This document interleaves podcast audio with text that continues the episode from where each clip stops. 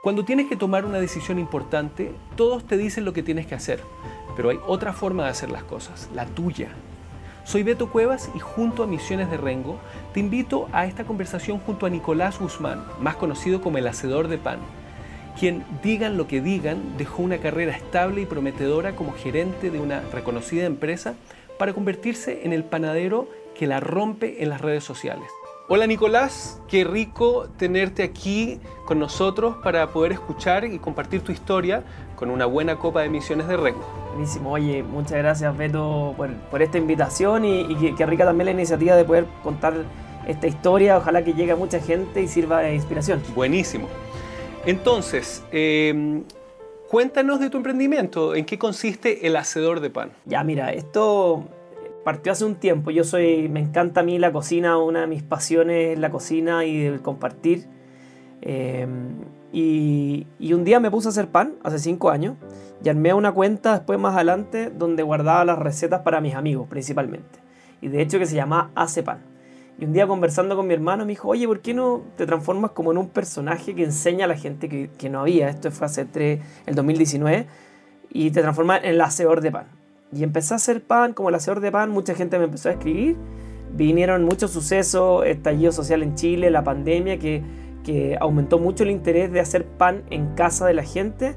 Y nada, pues era la cuenta que tenía las recetas, que te enseñaba, empecé a hacer talleres online y empezó como a subir como una burbuja, empecé a conectar con panaderos, con gente de todo el mundo y nada, hoy día somos una cuenta casi de 60.000 hacedores y hacedoras de pan muy interesados que dicen que es como un movimiento y ha sido muy muy lindo ver cómo ha crecido todo esto a punta de, esfuerzo y de un, de, hobby, de una pasión. Maravilloso, increíble. Oye, eh, bueno, yo, no, yo ahora no estoy comiendo pan, pero te prometo que voy a hacer la excepción cuando, cuando tenga la oportunidad de probar porque igual me encanta el pan, lo que pasa es que ahora estoy entrenando y todo eso, entonces dejé de, comer, pero bueno, da lo mismo eso. Eh, no tiene que haber sido fácil el renunciar a un cargo de gerencia y una carrera profesional para seguir en este sueño. ¿Cómo fue ese proceso? Sí, a ver, yo, yo llevaba 13 años trabajando, yo soy ingeniero comercial de profesión, me encantaba igual mi trabajo, eh, yo trabajé siempre en líneas de consumo masivo, tenía una carrera, yo te diría, súper eh, exitosa en el buen sentido y con alta humildad, digamos, que me iba súper bien, yo amaba lo que quería, tenía equipos de gente increíble. Y nada, pues de repente esta cosa del hobby la pasión empieza a crecer, empieza como a igualar y ya llega un punto en que uno era inviable seguir haciendo las dos cosas para poder hacerlas bien. Y nada, fue un periodo bien difícil, fíjate, porque uno empieza a pensar y todo lo que había construido en todos mis años de carrera por, por saltarme, ni siquiera como diría, hacer pan y a tener una panería. Yo, el corazón del hacedor de pan es enseñar e inspirar a la gente que haga el pan en su propia casa. O sea, em, es compartir, es movilizar a la gente. Y, eso es lo que yo creo que la gente ha valorado ya y le ha gustado, algo que no había, digamos. Y, y fue difícil, fue difícil. Siempre vas a encontrar muchas opiniones. Oye, haz esto, pero ¿cómo vas a botar tu carrera casi a la basura? El otro, dale nomás, el momento. Y nada, yo creo que fue un momento que estaba, todavía me acuerdo, me tocó para mi cumpleaños tener que tomar la decisión, estaba en la playa y dije, no. Escuché a mí nomás y dije, ¿sabéis que si no es ahora, no es nunca? Y en verdad esto lo tengo ya súper avanzado y lo tengo todo por ganar. O sea, confiar en, uno mismo y darle. Y yo creo que, mira, ahora que ha pasado el poco tiempo, he avanzado con un montón de cosas y estoy súper contento de haber tomado la decisión. Me imagino que no tiene que haber sido fácil porque con tus padres, o sea, teniendo una, profesión, un trabajo estable, un buen puesto, eh, ellos te tienen que haber eh, aconsejado de, que no hicieras eso y que siguieras eh, perseverando en lo que empezaste a hacer. ¿Cómo fue eso? ¿Cómo, cómo, tomaste esa decisión o qué le dijiste a tus padres cuando ya estabas seguro de que querías tomar ese camino? mis papás en general siempre me han, me han apoyado en todo lo que he hecho, siempre. Entonces, más que consultar con ellos, yo les comuniqué mi decisión nomás. Y obviamente dicen como, chuta, Nico, ¿estás seguro?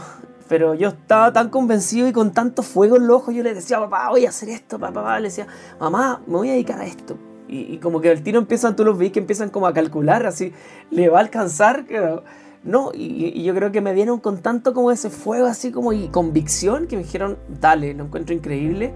Y fíjate que con, lo que ha pasado el tiempo, como que cada vez que me ven me dicen, oye, encuentro increíble que hayáis tomado la decisión porque se ve que lo hacís como con el alma y, está fluyendo todo, así que súper Y cuando uno hace las cosas de esa manera, eh, eh, las cosas salen bien, porque tenías determinación. Sí, mucha, mucha determinación y, confianza en uno mismo. Sí, yo creo que uno es el, el que se hace más zancadilla en la vida, yo creo, uno mismo. Uno no, se las Uno se auto boicotea. Sí, se vive boicoteando, no me lo voy a poder esto. Pero al final uno tiene que pausarse, escucharse si sabéis que vamos con tono. ¿Y qué es lo que más te gusta de lo que haces? Me gusta mucho inspirar a la gente, enseñarle y ver cómo se van transformando personas. Fíjate, a mí me ha tocado, el año pasado hice taller online, pasaron 900 personas por mis talleres online para poder hacer pan en casa. Muchos de ellos hoy día yo los veo que están haciendo pan con sus familias. Muchos de ellos partieron unos emprendimientos y tienen su micropanadería en la casa, o sea, están viviendo de eso. Mucha gente le enseñó otra cosa a otra persona, entonces, como yo creo que ser parte de esa cadena movilizadora de, del compartir, del, no sé, de, de, tener alimentos nobles en la casa, de tener buenos procesos, es lo que yo creo que más me gusta y el pan me ha conectado con gente increíble, o sea, me he escrito panadero así de todas partes del mundo y yo así haciendo pan, yo decía como, decía, ¿por qué yo? No, porque yo no estudié panadería de profesión y, me valoran, o sea, panadero mexicano, otro día me escribía un, un, español, pero así seco, me decía, me encanta tu trabajo, entonces era como yo, casi que me caía la lágrima de la emoción de acá en Chile, en el culo del mundo, alguien se fija en el trabajo en chileno, lo encuentro increíble. Bueno, te felicito porque eso es maravilloso, pero ¿qué consejo le darías tú a alguien que está escuchando este podcast? Yo creo que primero, eh, pucha que es rico estar eh, alimentando las pasiones. Yo siempre he dicho que las pasiones son como el alimento que, del alma. Yo creo que si uno no las tiene vivas, el alma está seca. Yo creo que primero, escúchenla. Segundo, eh, que láncense. Yo creo que la pandemia lo que me ha enseñado es que en cualquier momento puede pasar cualquier cosa, nos, nos cierran todo, la vida es corta, hay que lanzarse. Y tercero, que le den una oportunidad al pan en su vida, porque no solamente del punto de vista de alimenticio, sino un tema incluso terapéutico, terapéutico y como escuela de vida. O sea, lo que uno aprende del proceso del pan es muy, muy lindo. Maravilloso, la verdad es que te quiero felicitar y ese es justamente el espíritu que compartimos en Misiones de Rengo. Estoy seguro que te va a seguir yendo extremadamente bien con todo esto, así que te quiero agradecer y cuéntanos dónde la gente te puede seguir o se puede contactar contigo. Perfecto. Eh, me pueden seguir en arroba hacedor o www.hacedordepan.com, ahí tengo toda la información. Eh, estoy justamente ahora con un programa en el 3CC que se llama Hacedores de Pan, que también pueden ir viendo todas estas historias y mezclas con panes. Y nada, terminar Beto agradeciéndote a ti también por también estar movilizando estos, estos fuegos que pueden a la gente.